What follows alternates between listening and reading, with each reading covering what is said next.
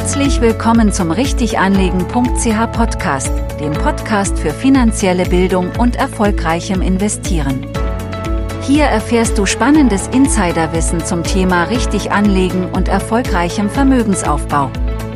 Und hier ist dein Gastgeber Marco Eberle. Ganz herzlich willkommen zu dieser neuen Podcast-Folge. Ich freue mich sehr, dass du heute wieder dabei bist. Wir haben ähm, heute wieder ein ganz spannendes Thema, das wir miteinander anschauen können. Und das Thema ist aus ähm, meiner Sicht auch extrem wichtig und schon fast entscheidend, wenn es ums Thema Wertschriftenanlagen, Vermögensaufbau, Investieren geht. Und zwar sprechen wir heute über das Thema Kosten. Also die Kosten bei deinen Investments, bei deinen Wertschriftenanlagen. Wir haben viele Anlegerinnen und Anleger, die konzentrieren sich eben bei ihren äh, Investments vorwiegend auf die Rendite oder auf die Renditewahrscheinlichkeit und vielleicht schauen sie auch noch ein bisschen das Risiko an, wo sie investieren. Aber was eben vielfach eher vergessen wird oder, oder man kann sagen vernachlässigt wird, das ist das Thema äh, Kosten. Und heute möchten wir in diesem Podcast genau darauf eingehen, warum eben die Kosten beim Anlegen zentral sind und wie sie schlussendlich eben auch deine Rendite beeinflussen können. Also lass uns gleich loslegen und einleiten möchte ich dazu einfach noch sagen, wie das professionelle Investoren handhaben. Bei mir ist es ja so, dass ich die vergangenen mehr als acht Jahre professionelle oder sogenannte institutionelle Investoren beraten durfte. Und hier äh, habe ich einfach festgestellt, dass die, dass die Kosten oder die Verwaltungskosten der Anlagen in den letzten Jahren massiv und sehr stark zugunsten der Anleger gesunken sind. Das heißt, sie haben sich wirklich dramatisch nach, nach unten entwickelt. Das Ganze hat, ähm, hat verschiedene Hintergründe. Einerseits kann man sicher sagen, dass, dass äh, der Trend zu sogenannten passiven Anlagevehikeln sich in den letzten Jahren äh, verstärkt hat. Das ist das eine. Und auf der anderen Seite ist es aber sicher so, dass vielfach auch die Vermögenswerte konzentriert werden bei einem Finanzinstitut. Und als dritter Punkt sicher auch, dass eben heute viel ähm, härter verhandelt wird mit den, mit den Partnern, mit den, mit den Depotbanken, mit den Brokern. Und die Kosten heute wirklich auch medial im, im Vordergrund äh, stehen.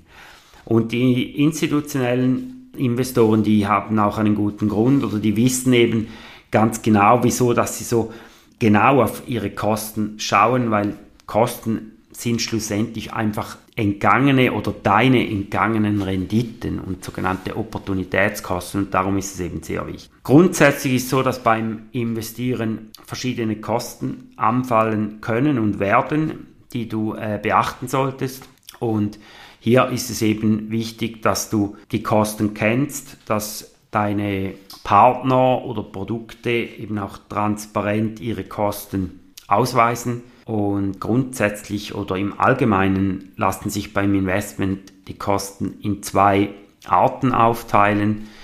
Die erste Kostenart sind die einmaligen Kosten oder kann auch sagen die Investitionskosten die du eben äh, bezahlst, wenn du investierst. Das sind eigentlich Kaufgebühren. Und der zweite Teil sind dann die laufenden Kosten, die dich eben über die ganze Anlagedauer begleiten. Lass uns doch das ein bisschen im Detail anschauen. Was für Kosten kommen eben beim Investieren auf dich zu? Und möchte hier gerade mit den mit der ersten Art anfangen, mit den einmaligen Kosten oder eben auch bei den äh, Kaufgebühren. Hier ist es so, zu den klassischen einmaligen Kosten gehören eben die Gebühren für den Kauf deiner Wertpapieranlagen, zum Beispiel Aktien oder Fonds oder Bonds oder wie auch immer. Und in der Schweiz nennt man das die Courtagenkosten oder sonst auch die Transaktionskosten. Hier wird meistens dann ein prozentualer Anteil deiner Investitionssumme abgezogen für den Kauf des entsprechenden Vehikels, Aktien, Bonds, Fonds, was auch immer. Dann insbesondere bei Anlagefonds können sogenannte Ausgabekommissionen verrechnet werden. Also hier Ganz wichtig, dass du da wirklich genau hinschaust, dann auch abklärst, ob es eben Ausgabekommissionen gibt oder nicht. Dann weiter gibt es oder können Wechselgebühren entstehen bei Fremdwährungen. Das heißt konkret, wenn du eben außerhalb deiner Heimwährung investierst, also äh, als Beispiel, du bist Schweizer Franken oder Euroanleger und du investierst in amerikanische Aktien zum Beispiel, dann ist es so, dann müssen deine Schweizer Franken oder eben Euro in US-Dollar getauscht werden. Und auch hierbei ähm, gibt es im Normalfall sogenannte Wechselgebühren für diesen Fremdwährungstausch. Das ist so kurz zusammengefasst, sind das die einmaligen Kosten, denen du rechnen musst, wenn du in Anlagen investieren möchtest. Und ja, hier ist es insbesondere so, dass bei, bei größeren Investitionssummen können hier wirklich die Unterschiede äh, sehr, sehr groß sein, je nach Anbieter. Und das lohnt sich hier mal genau hinzuschauen. Dann die zweite Kostenart, wenn ich so sagen darf, sind die laufenden Kosten. Und der große Unterschied ist hier eben die laufenden Kosten, die begleiten dich wirklich während der gesamten Laufzeit deiner Investitionen. Und diese Kosten sind eben darum besonders entscheidend, dass sie wirklich direkten Einfluss haben auf deine Nettorendite und vor allem in Verbindung mit dem Zinseszins exponentiell große Auswirkungen auf die Entwicklung deines Vermögens haben können. Ja, und zu diesen laufenden Kosten zählen eben die klassischen Verwaltungsgebühren. Also wir sprechen hier von Depotgebühren bei deiner Bank. Wir sprechen aber auch von sogenannten Positionsgebühren. Es gibt Banken, die verlangen nebst den Depotgebühren eben noch eine sogenannte Positionsgebühr pro äh, Anlage, die du dann im Wertschriftendepot hältst. Dann weitere Kosten können, können zum Beispiel Steuerauszüge sein, Belege, die dir zugestellt werden, äh, etc. Das sind alles eigentlich dann laufende Verwaltungsgebühren. Dann mindestens so wichtig, und das zählt eben auch zu den laufenden Kosten, sind die Kosten der Produkte, wo du investierst. Bei Einzelaktien oder auch einzelnen Obligationen gibt es keine Produktkosten, aber Produktkosten entstehen eben bei Anlagefonds und für viele Anlegerinnen macht eben eine Investition in Kollektivanlagen oder eben Anlagefonds Sinn, weil wir hier dann auch den Effekt haben der breiten Streuung, der Diversifikation und diese Anlagefonds die haben dann eben Produktkosten, die kosten irgendetwas für die, für die Verwaltung, für das Management, für die ganze Struktur dahinter. Und das sind dann äh, so der zweite wichtige Teil bei den laufenden Kosten, die, die sogenannten Produktkosten. Dann, äh, was weiter noch an Gebühren anfallen kann bei den laufenden Kosten, sind zum Beispiel sogenannte Performancegebühren. Es gibt auch da Instrumente, wo, wo ähm, der, der, der Fondsmanager zum Beispiel an der positiven Renditeentwicklung mit partizipieren kann. Und da gibt es ganz unterschiedliche Ausgestaltungen hierzu. Und dann vielleicht noch abschließend so ganz spezielle Vereinbarungen. Ja, wir sprechen hier dann auch so von, von speziellen Verträgen, wo man macht, ja, wenn man so ein gewisses Renditeziel erreicht hat, dann darüber partizipiert die Bank oder der Vermögensverwalter dann nochmals speziell. Das sind die laufenden Kosten und Jetzt möchte ich mit dir mal wirklich das Ganze in Form eines Beispiels anschauen. Was bedeutet das schlussendlich? Auf was solltest du eben achten und was hat das auch entsprechend für Auswirkungen? Und als Beispiel ist es so, wir gehen davon aus, dass eine Person 20 Jahre investieren möchte. Sie möchte Vermögensaufbau betreiben und sie hat sich entschlossen, sie möchte 500 Franken oder Euro pro Monat investieren für 20 Jahre. Und sie hat sich dazu entschieden, dass sie in einen breit diversifizierten Aktienkorb investieren möchte. Und wir gehen da, wie immer sage ich jetzt mal, von einer Renditeerwartung aus von 7% brutto. Ähm, hier sind die Kosten jetzt noch nicht berücksichtigt, was diese Person erwartet an jährlicher Rendite auf diesem Aktienengagement.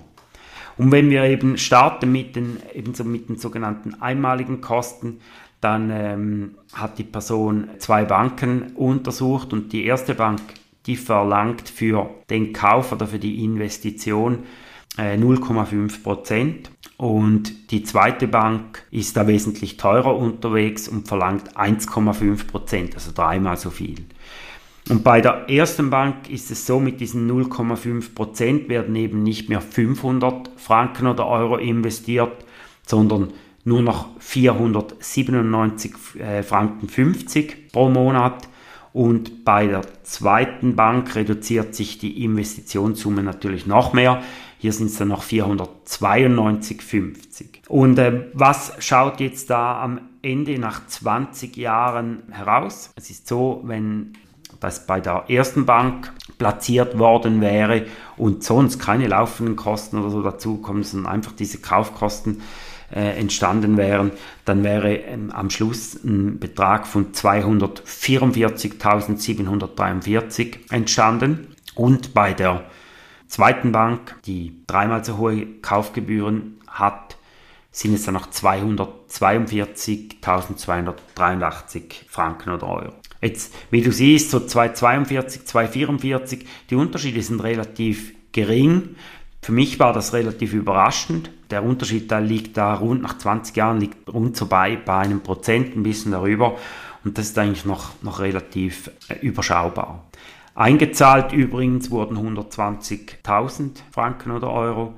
Der Restbetrag, also im Prinzip mehr als das Doppelte, kam dann eben aus, aus dem Zinseffekt oder Zinseszinseffekt. Gehen wir jetzt aber zu den sogenannten laufenden Kosten und machen ein ganz ähnliches Beispiel. Und zwar ist es so, wir haben wieder die Person, 20 Jahre lang möchte sie investieren, 500 Franken pro Monat oder eben dann 6000 Franken pro Jahr. Und bei der ersten Bank hat diese Person laufende Kosten von ebenfalls von einem halben Prozent wieder. Die Kaufkosten äh, werden wir nicht berücksichtigen, bewusst nicht, einfach, dass, die, dass, du dann auch die Unterschiede siehst. Konkret heißt das eben, aus den 7% Bruttorendite sind es dann noch 6,5% Bruttorendite auf diese Investitionssumme oder auf die 500 Franken pro Monat. Und hier wäre es so, mit 6,5% Rendite sind nach 20 Jahren 232.952 Franken oder Euro entstanden. Auch hier eine sehr, sehr schöne Summe. Und wenn wir jetzt hier den Vergleich ziehen mit der zweiten Bank oder mit der zweiten Lösung, die höhere Kosten hat. Und auch hier haben wir das, das genau gleiche Beispiel wieder genommen. Also anstatt 0,5% Kosten eben 1,5% Kosten, einfach 1% mehr Kosten, laufende Kosten. Das würde dann bedeuten, dass die Rendite nicht mehr 6,5% ist, sondern immer noch 5,5%. Und im Betrag heißt das schlussendlich eben am Schluss sind noch 209.000 Franken 210 entstanden mit diesen 5,5% Nettorendite. Und wenn wir das jetzt vergleichen mit dem ersten Betrag, das wir angeschaut haben, 232.900 ungerade, dann heißt das eben hier, wir haben hier einen Unterschied in der erwarteten oder im erwarteten Endbetrag von fast 23.000 Franken oder Euro. Und das ist eben dann nicht mehr nur ein Prozent, wo wir hier davon sprechen, sondern hier sprechen wir fast von 10% Unterschied. Und das ist äh, sehr extrem und man sieht hier eben auch schön, wie, welche Kosten das äh, eben die, die wichtigen Kosten sind, welche du unbedingt beachten solltest. Das sind eben nicht unbedingt die Kaufkosten oder die Investitionsgebühren, Klar, auch hier ist es nicht schlecht, wenn du da einen, einen kostengünstigen Anbieter wählst. Aber mit der, mit der langfristigen Betrachtung macht der Unterschied hier nicht mehr viel aus. Aber eben, wo es extrem viel ausmacht, sind die laufenden Kosten.